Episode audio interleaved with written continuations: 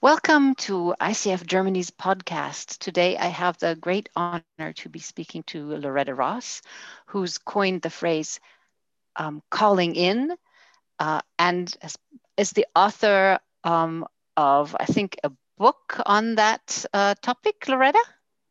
Yes, the exact title of the book, which I'm going to release to my publisher finally, is called Calling in the Calling Out Culture Detoxing Our Human Rights Movement. How wonderful. Um, you uh, can you give us your website too so that we can go find out more about you there? Yes, it's lorettaross.com. Very simple. Okay, thank you very much. And I am I read about you in the New York Times, and as you just told me, you are um, giving interviews, basically left, right, and center to internationally renowned media about your concept. So congratulations! And um, what can you tell us about calling in the calling out culture that would be helpful to a bunch of coaches who are trying to have more productive conversations around differences? Well, I think that people on the same team don't recognize how they actually need to be better for each other and not let our minor differences, since we're all on the same team, uh, really divide us. And these differences are, in fact, are our strengths, the same way that on a baseball team, different people play different positions. And just because you don't play the same position as the pitcher doesn't mean you need to call out the pitcher because they're not the shortstop. So that's kind of how I see the human rights movement. The human rights movement is a very wonderful, capacious framework. And I'm a women's rights activist in the human rights movement. And I want to work with the racial justice activists in the human rights movement. And there's the economic justice or the environmental justice or the healing justice or the education justice.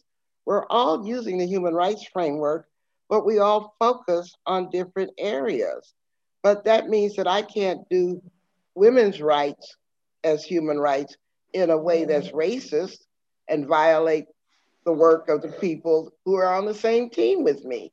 And I can't do work against transphobia in a way, way that's misogynist and violate the women's rights movement.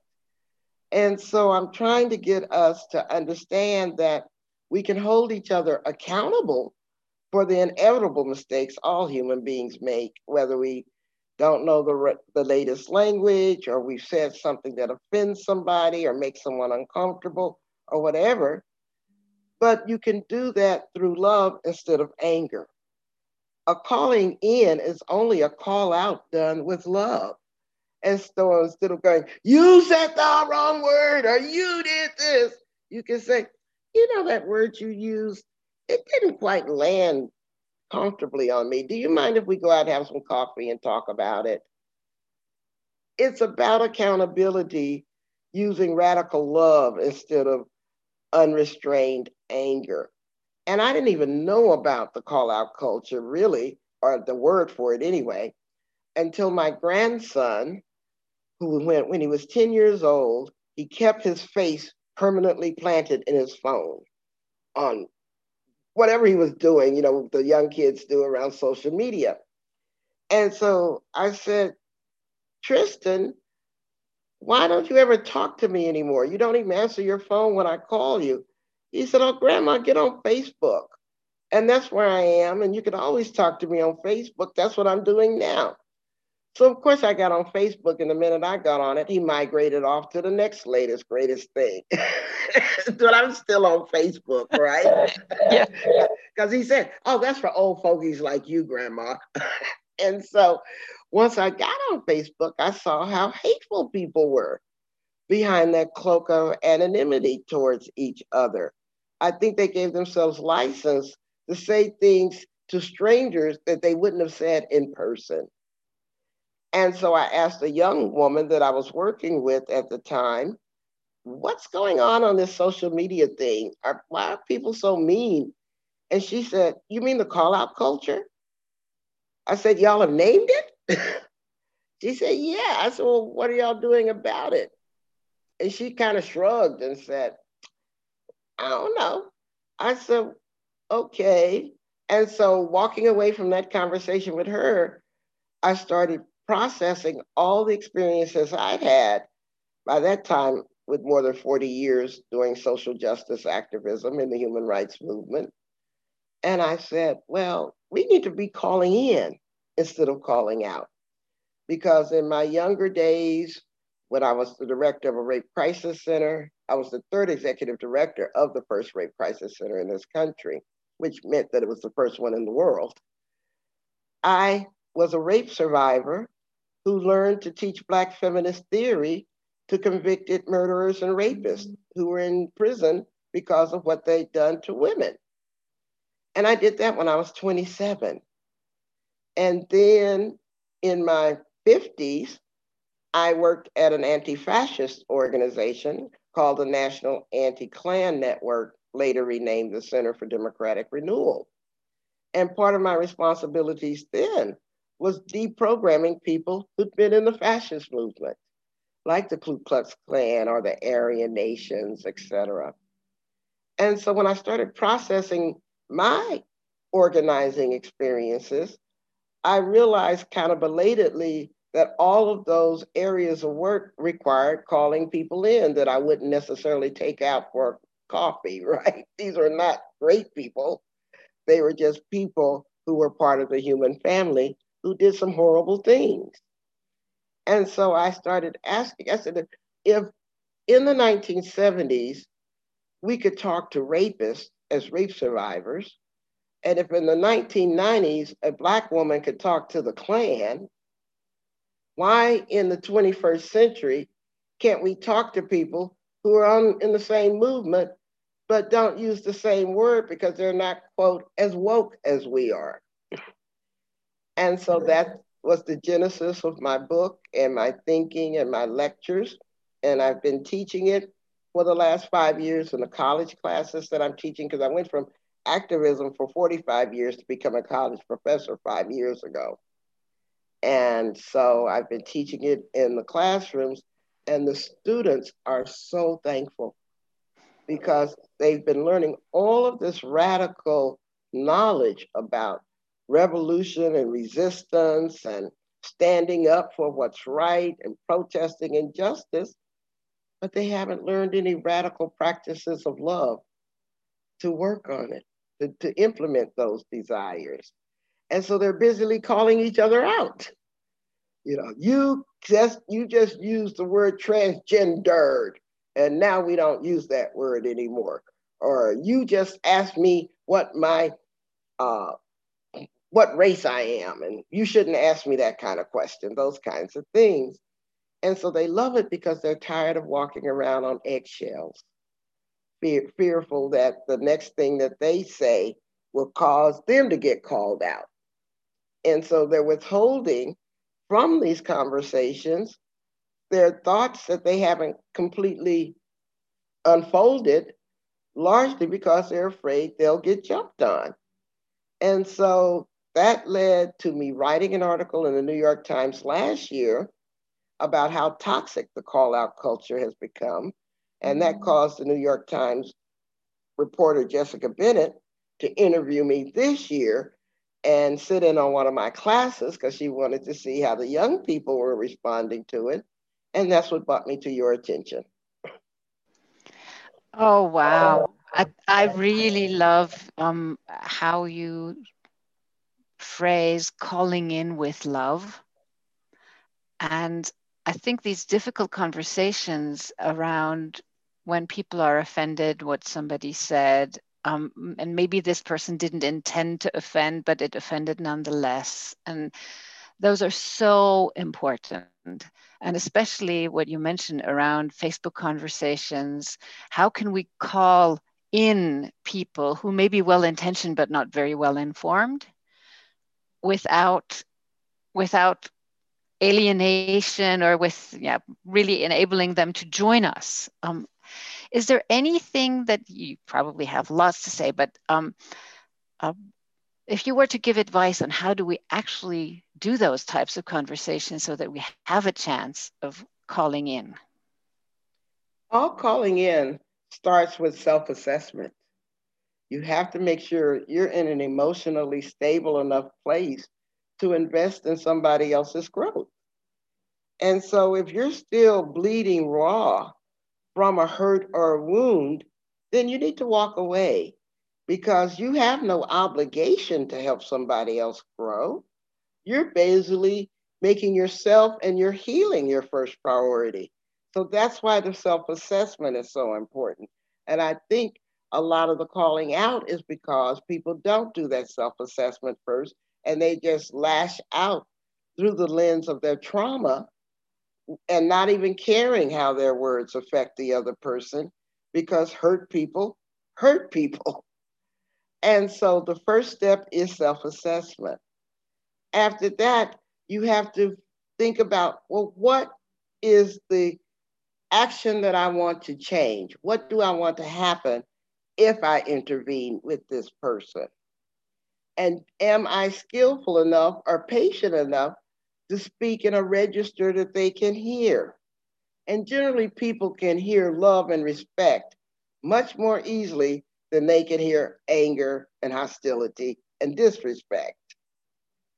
And so you have to make sure that you're still in a good enough place to offer people love, even if you don't necessarily think they deserve it. And I tell my students and everybody else, you're calling people in not because you're trying to change somebody else, because actually you can't, we don't have that God given power to change other people. If we could, you know, we change even the people we're married to, and we can't even do that. but you're doing it because your integrity demands that that's the way you want to walk in, in the world. And so you make the offering in a register, in a tone that's usually calm, that they can hear. You try to do it in a non public way, because if you do it publicly, by definition, they're going to feel ashamed and mm-hmm. defensive and put on the spot and wondering if they, they should even apologize for the mistake or double down and increase the harm because you made them feel attacked, like they they, they're wrong or something. And so if you do it in a private way, like off to the side, or like I said, over coffee or something like that, with love and respect, you'll usually can offer information that they may not respond to immediately, but you've planted a seed in their minds and in their souls that may germinate a while and they'll come back and think on it. And I find that it's useful to remember a couple of key phrases, like your starter sentences. One of the best one is just to say, I beg your pardon.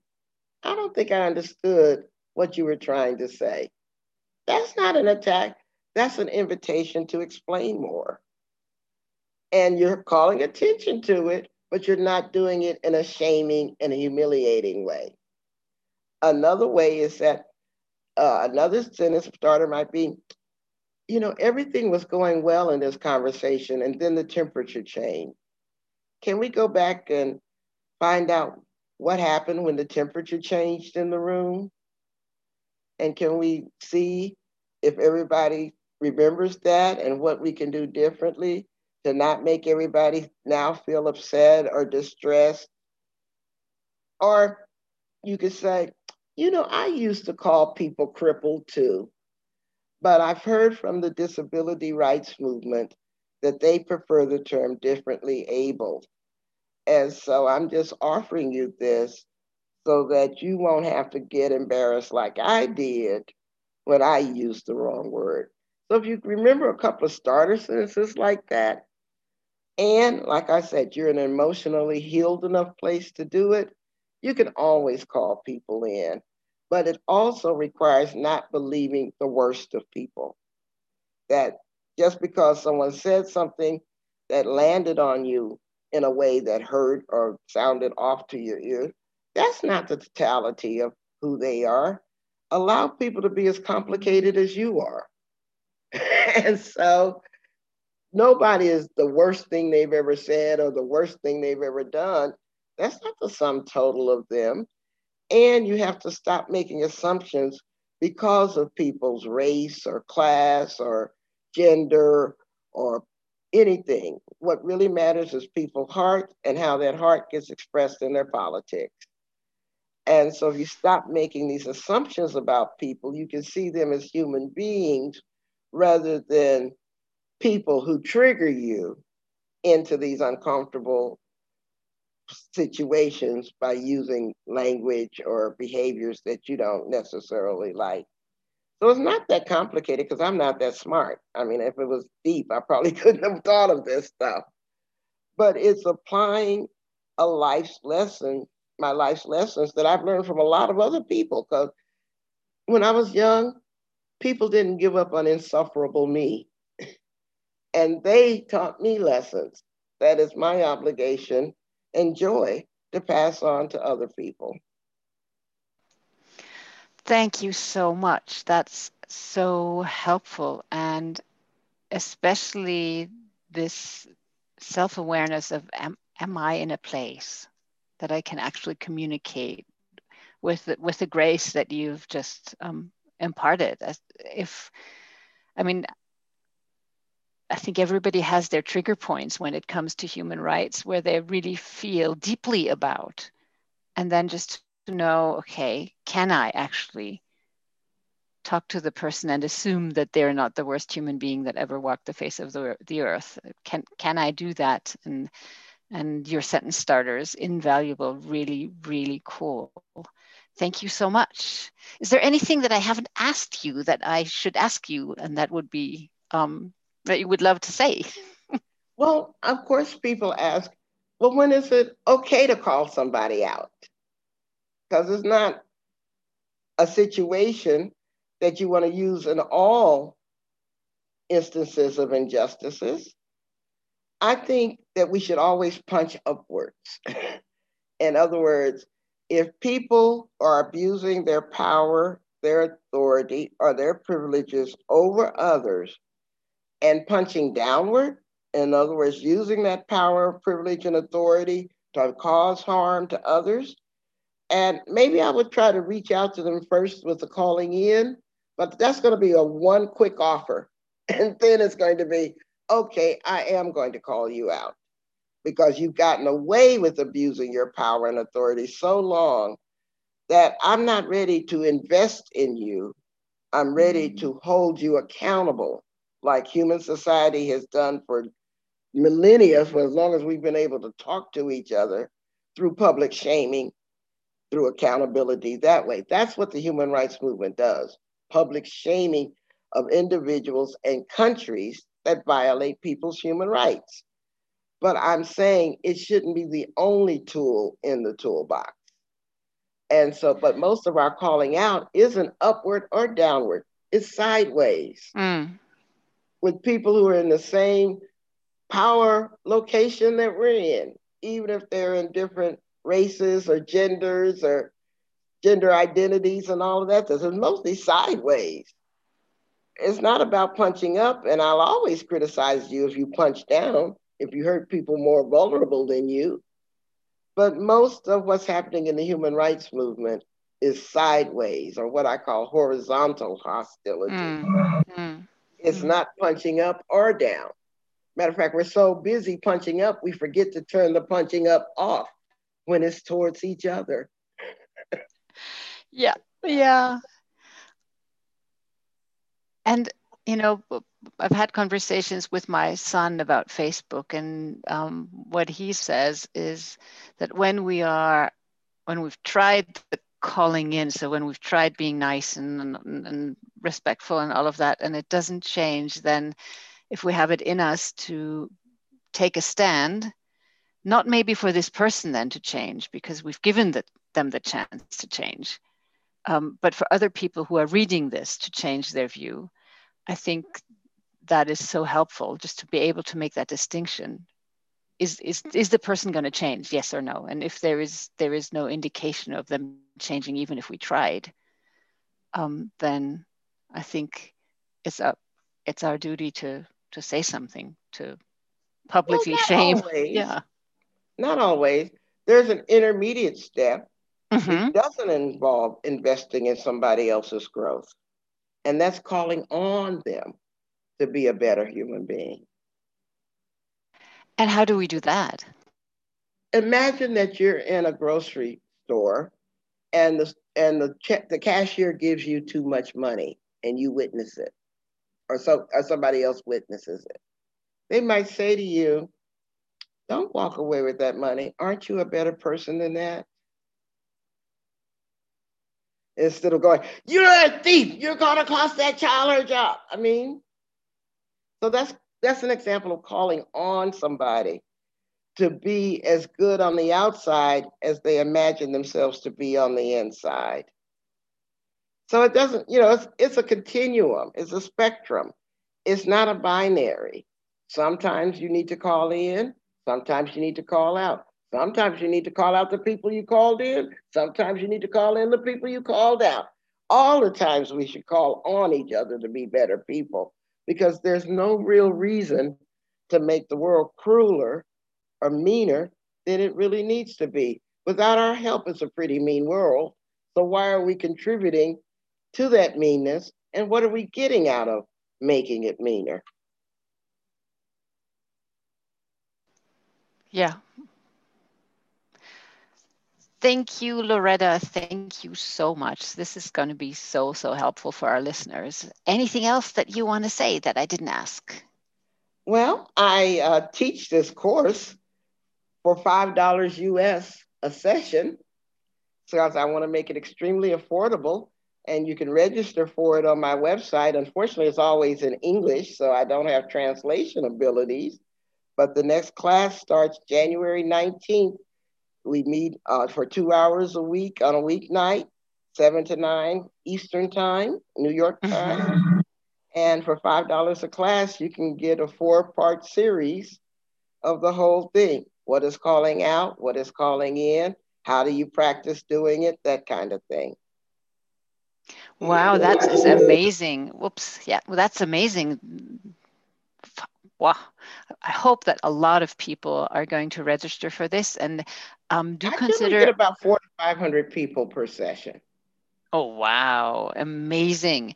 And if you are offering, if you're considering offering morning sessions, that would be very useful for the European people because well, five o'clock. Maybe, maybe we could set something up.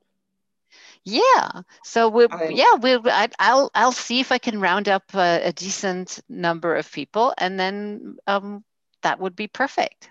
My my biggest concern is that I only know English, and I don't even know that very well, and so translation may be a problem in terms of accessibility. Yeah, most but, coaches speak English. The, the most okay. coaches in in Germany, I would say, speak decent enough English. Yeah.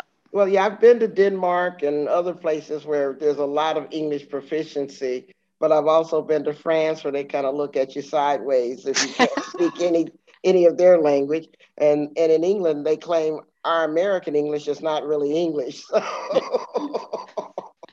Think was it Mark Twain who said divided by a common language. Yeah. exactly.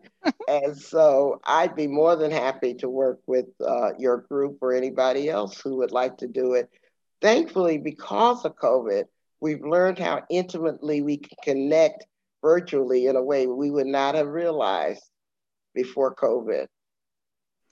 Indeed. So, again, thank you, thank you, thank you. And I'll um, end the recording if that's okay. That's okay. Thank you. Bye bye. And I don't think I need to edit anything, do you?